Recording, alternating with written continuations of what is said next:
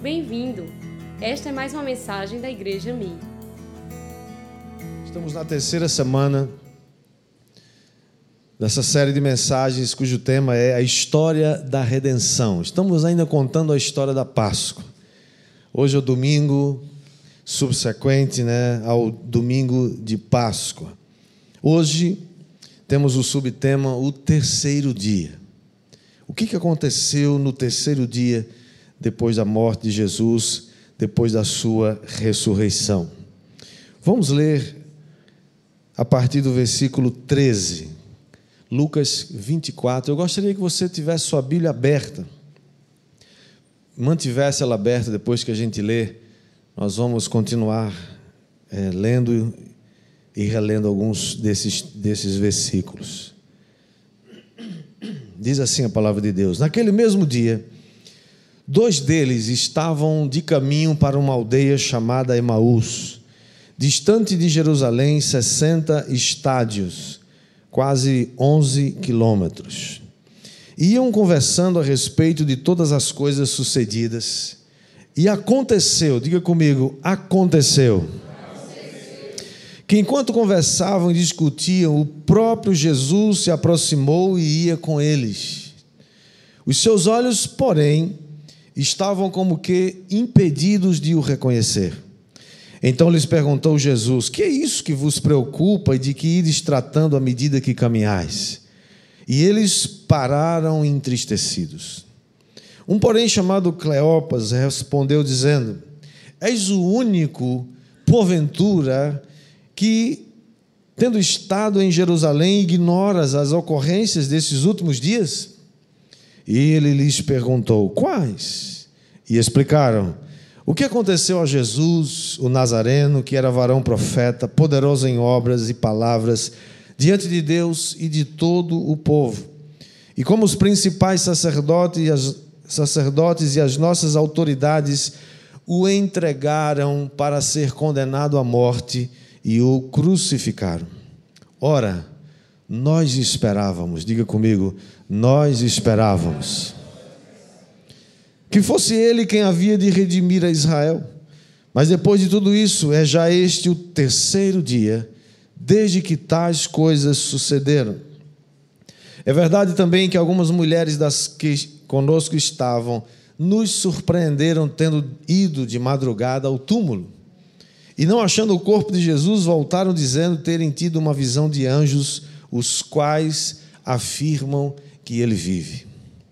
De fato, alguns dos nossos foram ao sepulcro e verificaram a exatidão do que disseram as mulheres, mas não o viram. Então lhes disse Jesus: honestos e tardos de coração para crer tudo que os profetas disseram. Porventura não convinha que um Cristo padecesse e entrasse na sua glória? E começando por Moisés, discorrendo por todos os profetas, expunha-lhes o que a seu respeito constava em todas as Escrituras. Quando se aproximavam da aldeia para onde iam, fez ele menção de passar adiante. Mas eles o constrangeram, dizendo: Fica conosco, porque é tarde, o dia já declina e entrou para ficar com eles. E aconteceu que, quando estavam à mesa, tomando ele o pão, abençoou e, tendo partido, lhes deu. Então se lhes abriram os olhos. Diga comigo: abriram os olhos. E o reconheceram, mas ele desapareceu da presença deles. E disseram um ao outro: Porventura não nos ardia o coração quando ele pelo caminho nos falava, quando nos expunha as Escrituras? E na mesma hora, levantando-se, voltaram para Jerusalém, onde acharam reunidos os onze e outros com eles, os quais diziam: O Senhor ressuscitou e já apareceu a Simão. Então os dois contaram o que lhes acontecera no caminho e como fora por eles reconhecido no partir do pão. Que o Senhor aplique essa palavra ao nosso coração em nome de Jesus. Vamos orar? Pai, te damos graças pela palavra bendita, santa e eterna que é a tua palavra, Senhor. Pedimos que o Espírito Santo fale ao nosso coração, em nome de Jesus. Todos dizem. Portanto, essa é a história de dois discípulos de Jesus que no domingo, domingo de Páscoa, terceiro dia depois da sexta-feira que Jesus havia sido crucificado, eles estavam indo para uma aldeia chamada Emaús, quase 11 quilômetros distante de Jerusalém. Muito provavelmente, eles estavam indo a encontrar algum significado nessa história toda. Eles estavam, como não poderia deixar de ser, empenhados, envolvidos numa conversa sobre os últimos acontecimentos que haviam tido lugar em Jerusalém e que culminaram com a morte de Jesus. O terceiro dia, sempre na Escritura Sagrada, tem um significado importante. Tem algumas coincidências que não parecem ser por exemplo, foi no terceiro dia que Abraão viu de longe o Monte Moriá, onde ele deveria sacrificar seu filho Isaac. Foi também no terceiro dia que, quando Josué chegou ao Jordão com o povo de Israel, antes de atravessá-lo, ele esperou três dias até o Senhor dar um comando para ele, para eles poderem atravessar o Rio Jordão. Foi por, por um período de três dias e três noites, que Jonas, o profeta, ficou na barriga de um grande peixe até ser vomitado numa praia por ordem do Senhor. O próprio Senhor Jesus, no Evangelho de João, no capítulo 2, ele diz certa vez para seus discípulos: destruam esse santuário, olhando para o templo belíssimo, magnífico prédio, arquitetura linda daquela época. Ele diz: destruam esse templo e em três dias eu vou reconstruí-lo. E os fariseus estavam ouvindo aquela conversa e disse: Como? Ele, esse prédio levou 46 anos para ser concluído, como você vai reconstruí-lo em três dias? E o próprio texto lá em João, capítulo 2, versículo 19 em diante, diz que ele não se referia ao prédio mas se referia ao seu próprio corpo, que no terceiro dia ele haveria de ressuscitar. Ocorre que Jesus encontrou aqueles, aqueles dois discípulos e ia caminhando com eles. Interessante que o versículo 15 diz que enquanto eles conversavam e discutiam, o próprio Jesus se aproximou deles e começou a, a caminhar com eles. Olha como começa dizendo o versículo 15: E aconteceu. Diga comigo: aconteceu. Aquele encontro aconteceu. Ele não estava programado, ele não estava planejado, pelo menos não estava planejado por aqueles discípulos. Jesus já tinha planejado aquele encontro, diga amém. Por quê? Porque o texto diz que o próprio Jesus foi quem tomou a iniciativa de se aproximar daqueles discípulos. Para eles, pode ter sido uma coincidência um viajante se encontrar com eles e eles não sabem quem é, mas estamos lá conversando, qual é o problema? A gente encontra pessoas viajando. E aqueles discípulos encontraram com Jesus e começam a caminhar.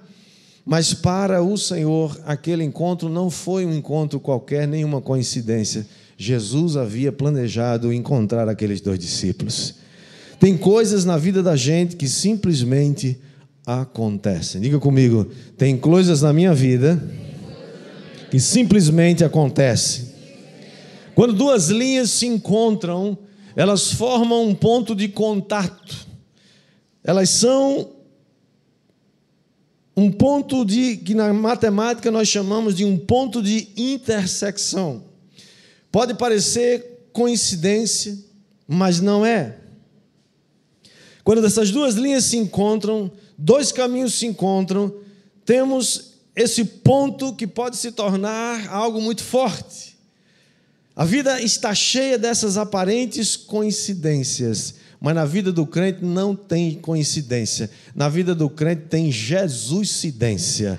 Naquela, naquela tarde, Jesus encontrou aqueles dois discípulos porque ele havia planejado. Aquela foi uma santa conspiração, porque esses encontros planejados por Jesus são oportunidades que Deus nos dá para promover milagres e mudanças na nossa vida. Quantos aqui creem que Deus está planejando, está, está conspirando para encontrar com você em algum momento da sua vida. Essas oportunidades têm o potencial de mudar a vida da gente. Essas oportunidades podem mudar a sua vida para o bem ou para o mal. É assim que a vida é feita, de escolhas. Você teve, por exemplo, aquela oportunidade um dia de provar uma droga e você ficou viciado por isso. Você teve uma oportunidade de ter um caso com alguém que não é seu marido e com alguém que não é sua mulher e você ficou preso numa armadilha. Você teve uma oportunidade de ser desonesto com alguém e você não deixou aquela oportunidade embora e você abraçou aquela oportunidade e ela te enrolou até hoje. Oportunidades, pontos que você precisa discernir. E oportunidades ruins que levam para o mal, você precisa deixá-las ir. Não toque em oportunidades que vão trazer destruição para a sua vida. Diga amém. Mas Deus, Ele, por outro lado, está interessado em criar oportunidades que vão abençoar a sua vida. Deus está interessado em criar esses pontos de contato, um ponto de intersecção que vai mudar a sua vida e a minha para sempre, para sermos abençoados.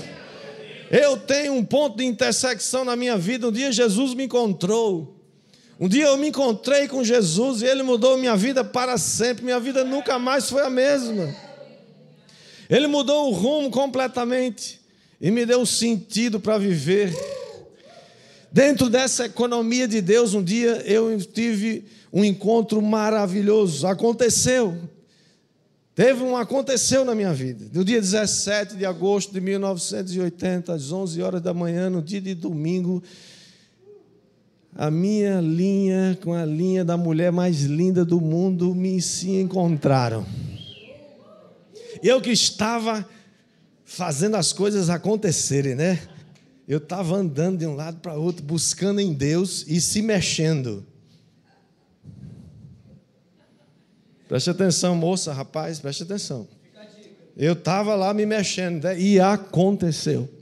Aconteceu que de repente uma mulher linda, maravilhosa, apareceu na moldura de um janelão.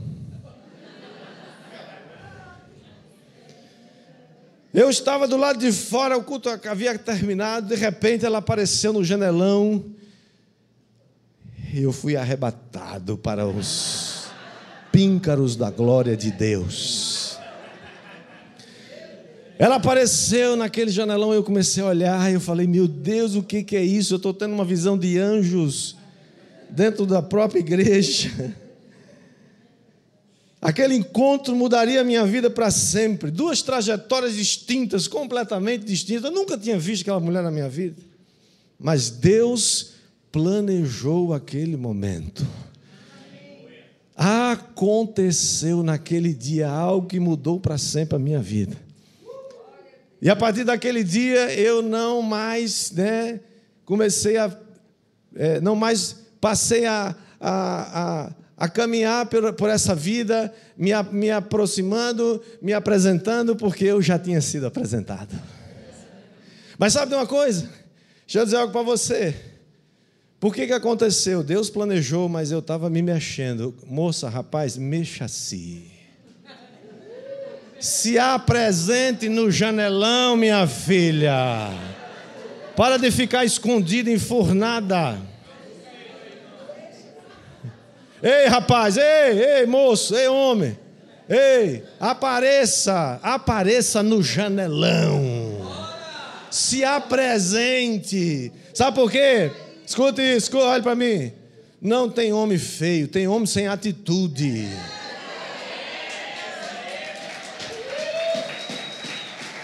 Homem que tem atitude, meu filho, depois daquelas olhas se é bonito ou não.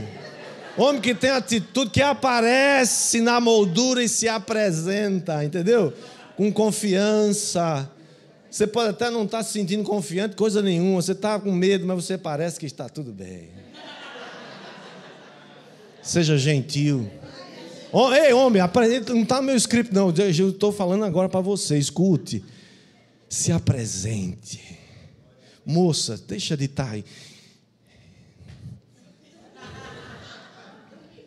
O tempo está passando, eis que te digo. Dois pontos se encontram. Deus está planejando o um encontro para você, minha filha, meu filho.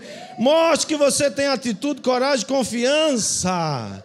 Confie em Deus e se apresente na moldura. Vamos em frente, volta para cá. E aconteceu. Se aconteceu na minha vida, vai acontecer na sua também. Quem quer que aconteça algo extraordinário, fica, fica, fica com a mão levantada e deixa o anjo tirar a foto. Se você já se apresentou na moldura e já está feliz, também fica tranquilo. Vai acontecer na sua vida também, em nome de Jesus.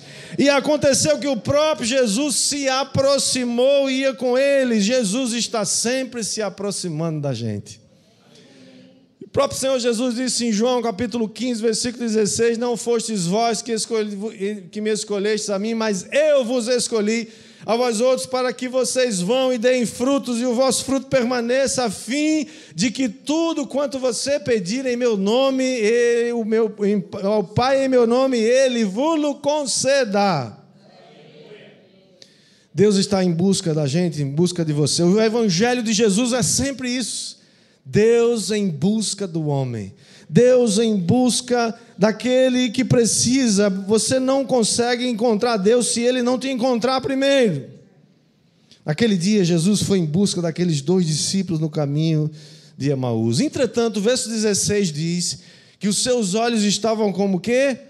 Impedidos para não ver. Irmãos, a pergunta é: aqueles dois discípulos, apesar de que eles não faziam parte dos doze inicialmente, eram discípulos mas eles conviveram com Jesus algum tempo, sim ou não? Eles conheciam Jesus. Como que agora eles não conseguem reconhecer? Por quê? Sabe por quê? Porque eles estavam decepcionados. A decepção tem o poder de cegar você.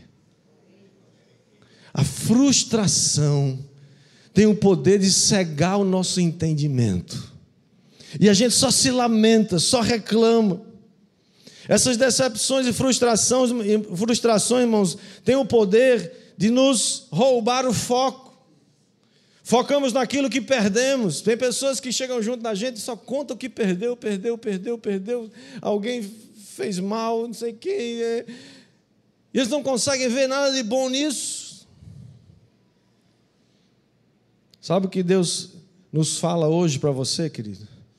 Suas perdas não são perdas, são cortes, são podas que Deus faz na sua vida para livrar você de encrenca que você nem sabe que te vinha para cima de você. Deus está cuidando de você. Perdeu? Glória a Deus. Ah, deixou não sei o que lá. Ah, aleluia, glória a Deus. O verso 17, Jesus pergunta para eles: Jesus percebe a preocupação, Jesus percebe um semblante ruim, Jesus percebe que eles estão lá né, naquele moído. Sabe como é o moído?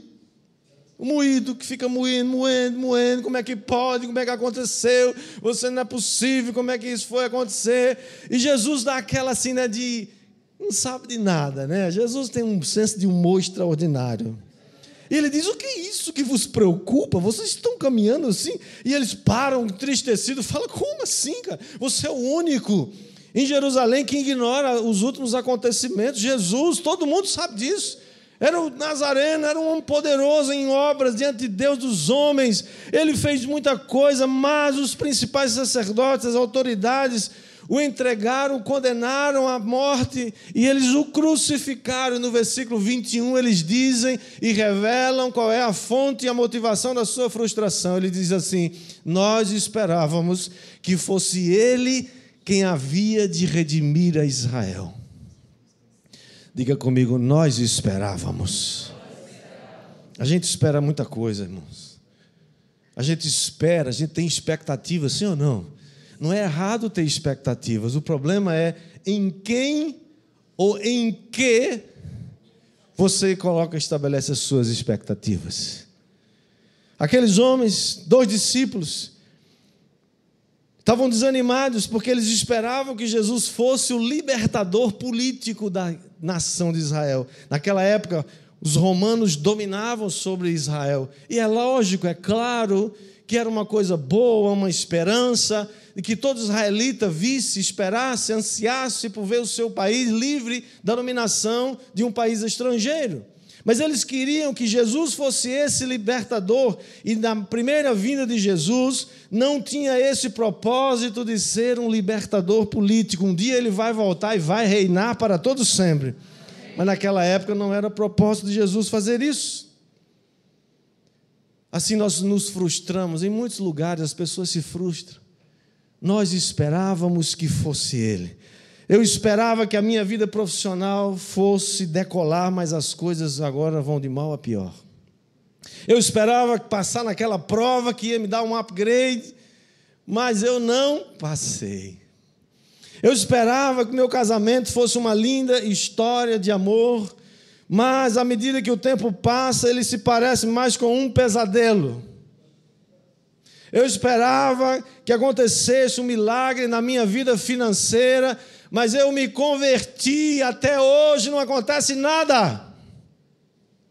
Nós esperávamos, nós esperávamos. Sabe o que acontece, irmãos? Aqueles dois discípulos tinham expectativas irreais. Quando a gente tem expectativas irreais, nós somos candidatos a se frustrar. Somos candidatos a nos decepcionar.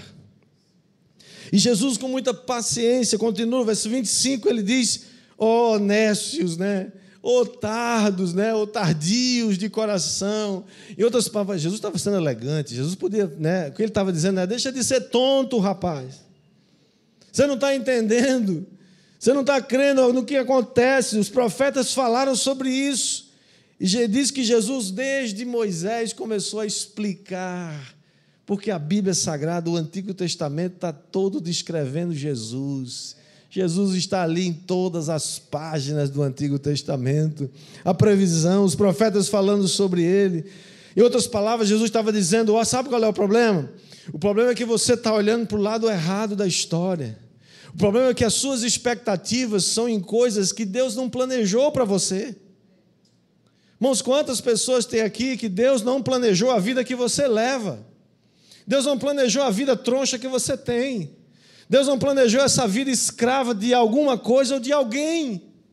Deus planejou liberdade para você. Deus planejou prosperidade para você.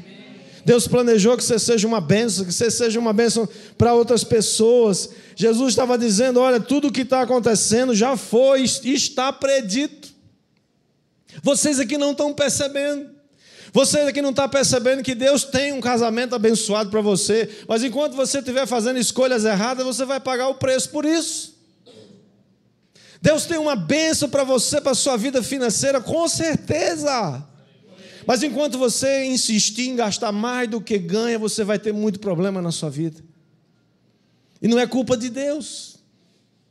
Deus te deu sabedoria e entendimento para você ter um orçamento para você crer na promessa e crer no milagre, mas também crer que Deus nos dá sabedoria para ser bons mordomos.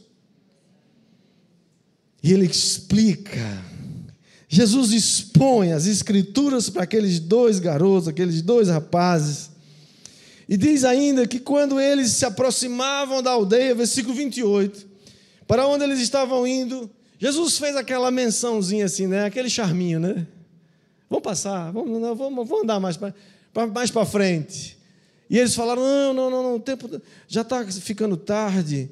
É, você fica com a gente, pode, vamos pernoitar aqui.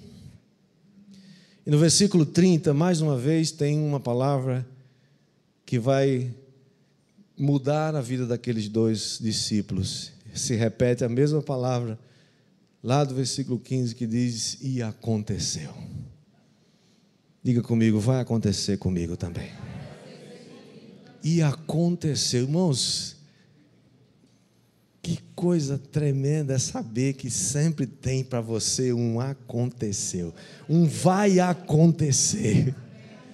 Qual é a sua expectativa? Você crê que Deus tem algo para você? Mas Ele tem algo que tem a ver com a vontade dele para você e não a sua vontade. Você está disposto a abrir mão da sua vontade? e deixar que Ele faça a sua vontade na sua vida, sim ou não? E aconteceu, versículo 30, que quando estavam à mesa, tomando ele o pão, abençoou e tendo partido lhes deu. E o verso 31 diz: Então se lhes abriram os olhos e o reconheceram, mas ele desapareceu da presença deles. E aconteceu mais uma vez que quando eles estavam à mesa, seus olhos foram abertos e então o reconheceram. Sabe o que isso significa, irmãos? Quando eles estavam à mesa, sabe o que mesa fala para nós? Mesa fala de intimidade. Você nunca vai descobrir a verdade da vontade de Deus para a sua vida se não for na mesa da intimidade.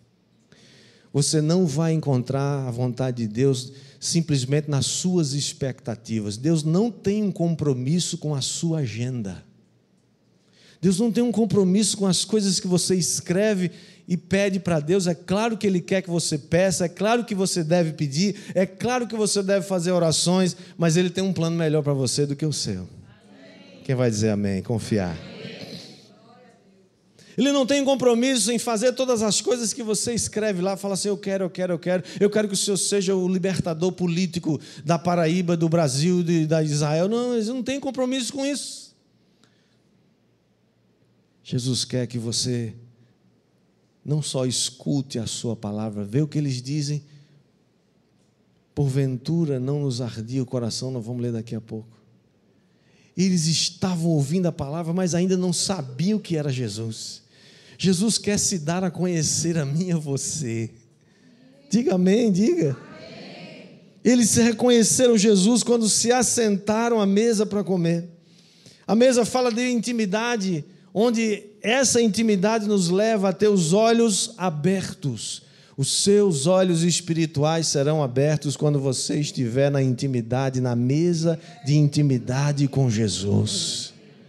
Mesa é lugar onde aleijados como Mefibosete são trazidos de volta à presença do rei Davi. Jezabel, uma figura do Antigo Testamento, sabe o valor da intimidade. Ela sabe o valor que a mesa tem quando produz intimidade. Por isso que ela queria que 400 profetas de Baal e 450 profetas de Azera comiam na sua mesa todos os dias, porque ela sabe do valor que a intimidade produz. A intimidade que era produzida na sua mesa era para o mal, mas a intimidade na mesa de Jesus é para abrir seus olhos, para você ver a realidade, para você conhecer a vontade de Deus para a sua vida. Quando estavam à mesa, Jesus tomou o pão. Foi naquele momento que eles descobriram, perceberam quantas e quantas vezes Jesus fez isso com seus discípulos. Partiu o pão, E tendo dado graças, deu a eles.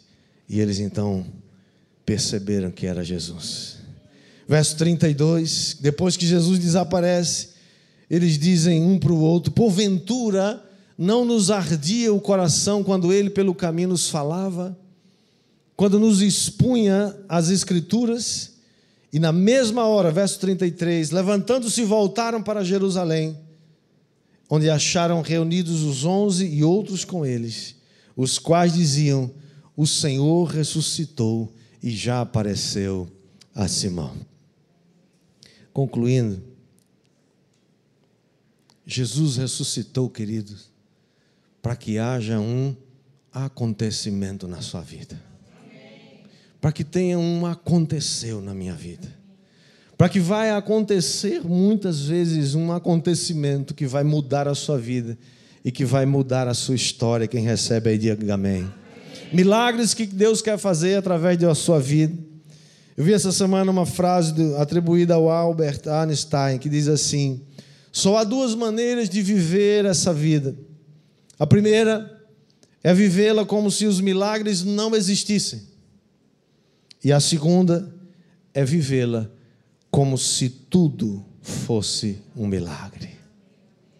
Eu vi essa frase num filme que você deve assistir, não sei se quantos aqui já assistiram, Milagres no Paraíso. Quem já assistiu aqui esse filme? Fica a dica aí para você. Muito bom esse filme. Segunda conclusão: nossas expectativas precisam estar alinhadas com as expectativas de Jesus. Nossas frustrações, irmãos, são fruto das nossas elucubrações. Ficamos pensando, imaginando, criando, sem o alinhamento do Espírito Santo. O Senhor quer responder às suas orações, mas não às suas expectativas irreais. É aquele negócio que você quer porque quer fazer, mas alguém que tem juízo está dizendo: não faz, cara, esse negócio não vai dar certo. É alguém que tem autoridade na sua vida e está dizendo: não entra nesse casamento, você vai quebrar a cara. E você quer porque quer, você está obcecado, está obcecada e vai pagar, o, vai, com, vai comer o pão que o capeta amassou. Diga misericórdia. Pessoas na sua vida que estão dizendo, o Espírito Santo está dizendo e está usando pessoas que têm autoridade sobre você, seus pais, seus pastores, autoridades que amam você e querem ver você feliz. Está dizendo, não vai por esse caminho. Mas por quê? Por que não? A escolha é sua, porque as consequências também são suas. Mas Deus quer alinhar as suas expectativas com as expectativas dele. Quem vai dizer amém, recebe aí. Terceira e última conclusão: Jesus nos chama para nos assentar na mesa da intimidade. É na mesa de intimidade que os nossos olhos são abertos para a nossa realidade. É na mesa de intimidade que nós somos curados. É na mesa de intimidade com Deus que nós encontramos o verdadeiro significado para as nossas vidas. Como é triste ver pessoas que continuam ao longo da vida, dos anos, os anos estão passando, já não são mais tão jovens. Quando a gente tem 20 anos, tem toda a vida pela frente, a gente acha que pode ter todos os erros e depois a gente conserta e dá certo. Mas o tempo vai passando, e chega os 30, chega os 40, outros vão chegar aos 50, outros já chegaram mais de 30 como eu.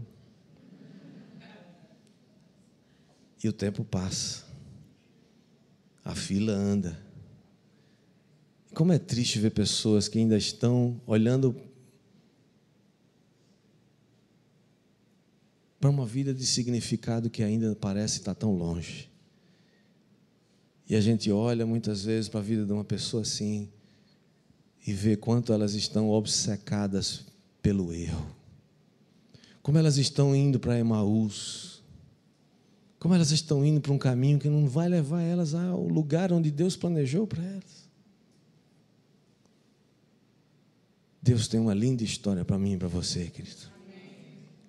Mas aprenda que nem sempre o caminho que você escolheu é um caminho melhor. Muitas vezes nós estamos num caminho de morte e parece que o caminho é bom, mas não é. E o Espírito Santo quer nos alinhar com a Sua vontade hoje. Hoje estamos a uma semana da Páscoa, uma semana depois da Páscoa. A pergunta é: o que o sacrifício de Jesus o que a ressurreição dele significa para você hoje. Isso não pode ser só uma história, uma história linda, uma história poderosa. Ela precisa atuar na sua vida, ela precisa mudar a sua história. Tem que ter um aconteceu na sua vida. Um aconteceu que foi Jesus que planejou. Você não veio aqui hoje por acaso. Você não veio aqui hoje só para cumprir uma tabela você vai no culto toda semana. Deus queria falar com você hoje. E Ele está falando com você agora mesmo. Mas esse é um momento de você tomar uma atitude. Aqueles discípulos tomaram uma atitude quando eles reconheceram Jesus. Eles que já estavam, o tempo já tinha fechado, já estava de noite. Acabou toda a preguiça eles deixam tudo para trás, voltam para Jerusalém à noite, andam 11 quilômetros a pé. Não tinha táxi, não tinha Uber, não tinha transporte, eles vieram a pé. Para quê? Para contar a história. Jesus está vivo. Jesus está vivo, nós falamos com Ele. nós falamos com Ele. Jesus está falando com você agora, querido. Jesus está falando com você, jovem. Jesus está falando com você, marido. Está falando com você, esposa. Deus está falando hoje para você. É tempo. É tempo de ter os olhos abertos. Vamos, 14 de pé, chama a banda aqui.